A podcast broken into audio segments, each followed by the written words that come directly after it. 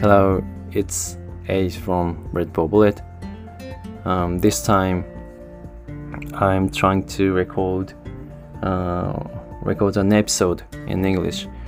Yeah, I as I mentioned, I wanted to try it, and when it comes to English, I write songs and sing in English. And um, yeah, I need to talk with my colleagues in English, so these are main reasons for learning English. Okay, um, mm, I hope you can enjoy it.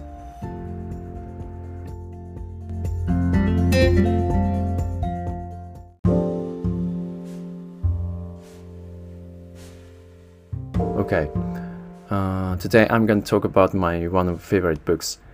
After I finished reading it, it's very um, helpful not only for my life but also for managing band. I always connect what I learned from books with both life and musical activity or so. Uh, several years ago, I had read the Seven Habits of Highly Effective People, uh, Nanatsu no Shukan in Japanese uh, which is um, very famous book, and it had been very impressed.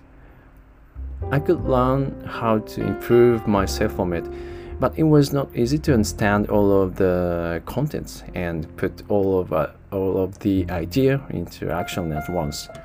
So I decided to focus on just one idea um, be proactive at first.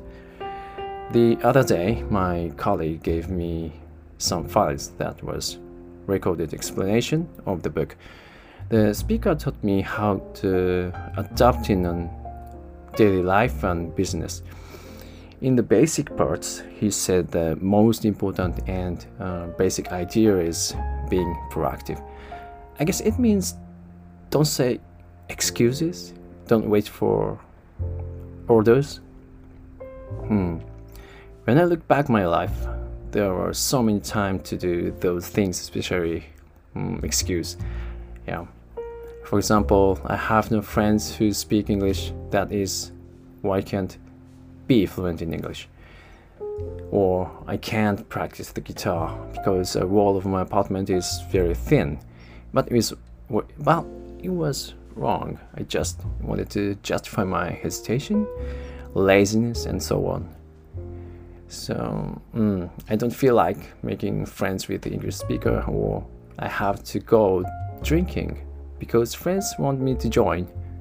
And yeah, I know I have a gig next week and have to prepare for some songs, but I will do it tomorrow like that uh, eventually, yeah, mm, I regret. If I didn't make it, um, the cause isn't outside but inside of me. There's nothing I have to do. I just choose what to do, where to go. That is being proactive, in my opinion. At first, uh, nothing leads me to action. I need to take action by myself. Just one action leads me to next step.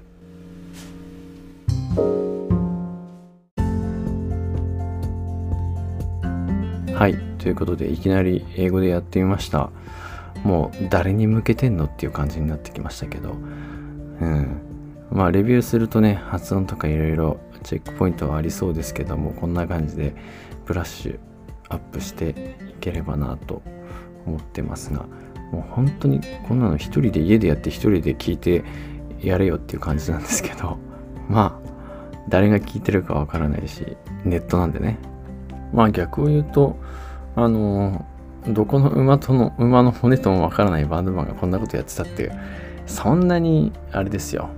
大した影響力ないですから、うん、いいと思いますが、まあ聞いてもらってる人には少なくともね、楽しんでいただけるようなコンテンツにしたいなと思ってます。バンドマンなんでね、一応表現者なので、まあいろいろなものを発信して、えっ、ー、と、自分というね、人間に触れてもらえる間口をあの広げて、えー、レッドボールバレットを知っていただくというところにつながっていけばいいんじゃないかなと思いますが、うん。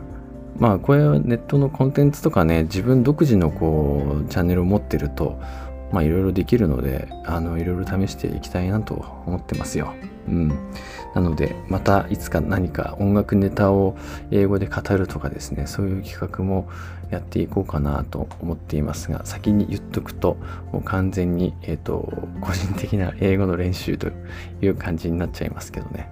うん、まあお許しくださいということでではまたお会いしましょう。ありがとうございました。